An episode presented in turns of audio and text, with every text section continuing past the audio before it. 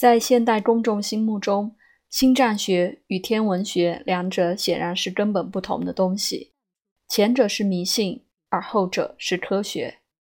然而，在历史上情况并非如此。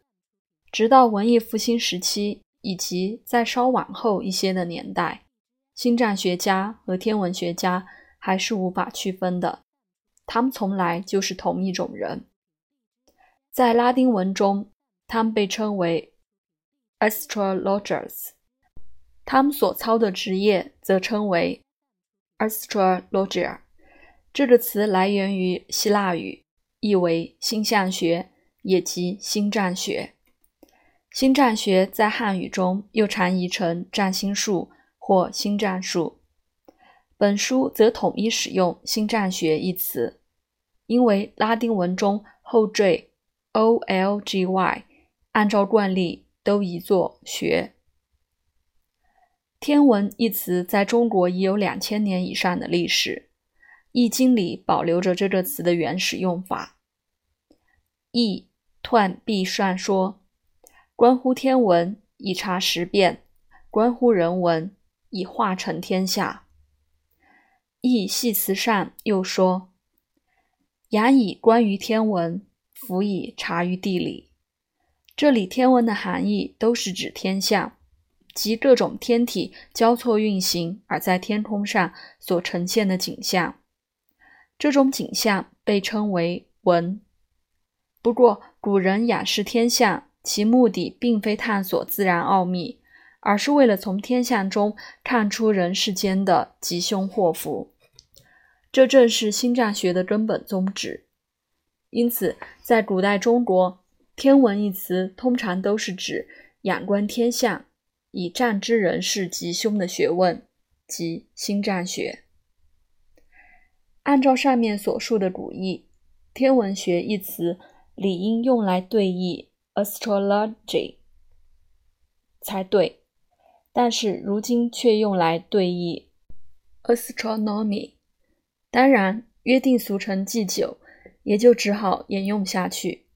不过，对于打算了解星占学历史和天文学史的人来说，这方面的区别却不能不搞清楚。天文学和天文学家在很大程度上是一组现代的概念。古代则只有星占学和星占学家。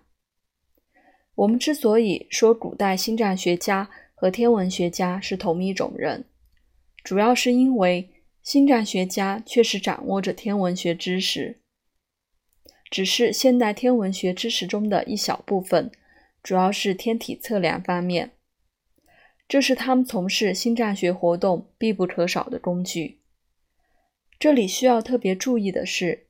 一种活动的性质和进行此种活动所需的工具，显然不能混为一谈。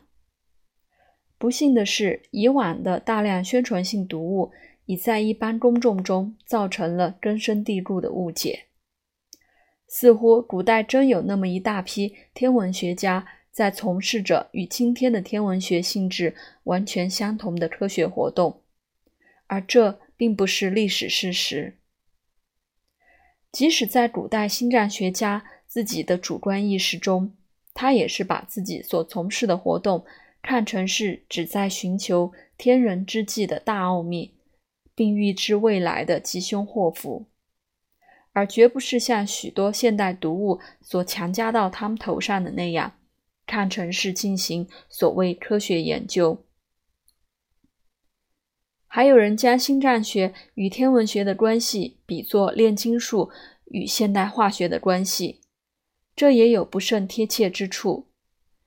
炼金术随着现代化学的兴起而衰亡，大体上呈现为后者替代了前者的局面，而星占学在天文学从他那里独立出来并迅猛发展之后，却并未衰亡。事实上，星占学迄今仍在欧美各国广泛流传，比如有些报纸上每天都要登载算命天宫图，偶有一天未载，竟还会有读者提出抗议。又如前几年还有关于当时的美国总统里根根据星占学行事的传闻，在报纸上闹得沸沸扬扬。此外，还有出版心脏学专业杂志的，开办心脏学专门学校的，种种花样不一而足。近年且有输入中国的端倪。在古代，心脏学曾经哺育了天文学的萌芽，积累了天文学知识。这一现象，无论在西方还是东方世界都无例外。所以，今天人们只要试图研究天文学发生发展的历史，只要试图了解古代社会中的科学文化史，就不能不认真回顾历史上的心脏学。至于在现代，天文学早已高度发展，人类已经登上月球。飞船已经奔向火星的今天，仍在世界各地流传着的星战学，尽管它的算命天宫图已可用电脑排算，实际上则只剩下社会心理学研究的若干价值，而不再具有任何科学意义。